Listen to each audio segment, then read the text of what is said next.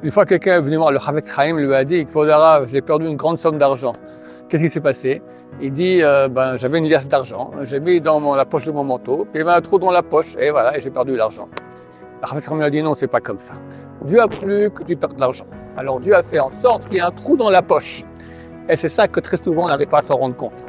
On ne se rend pas compte que c'est provient de Dieu. Alors il y a toutes sortes de raisons qui ont fait que, surtout quand c'est pas que ça, vient directement de Dieu. D'accord J'ai garé ma voiture, puis un arbre est tombé sur la voiture. Bon, c'est la main de Dieu. Mais quand c'est un voisin qui m'a donné un coup dans la, dans la voiture, je ne regarde pas la main de Dieu, je regarde le voisin. C'est une erreur. Tout provient de Dieu, il faut comprendre. Ce sont des moyens, des choses, et des fois on s'accroche à son prochain à cause de ça et on ne comprend pas que ça provient de Dieu.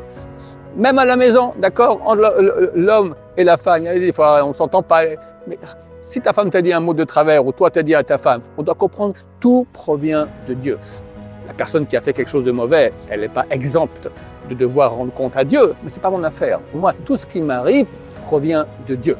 C'est pas le trou qui a provoqué la perte de l'argent, c'est Dieu qui a provoqué le trou.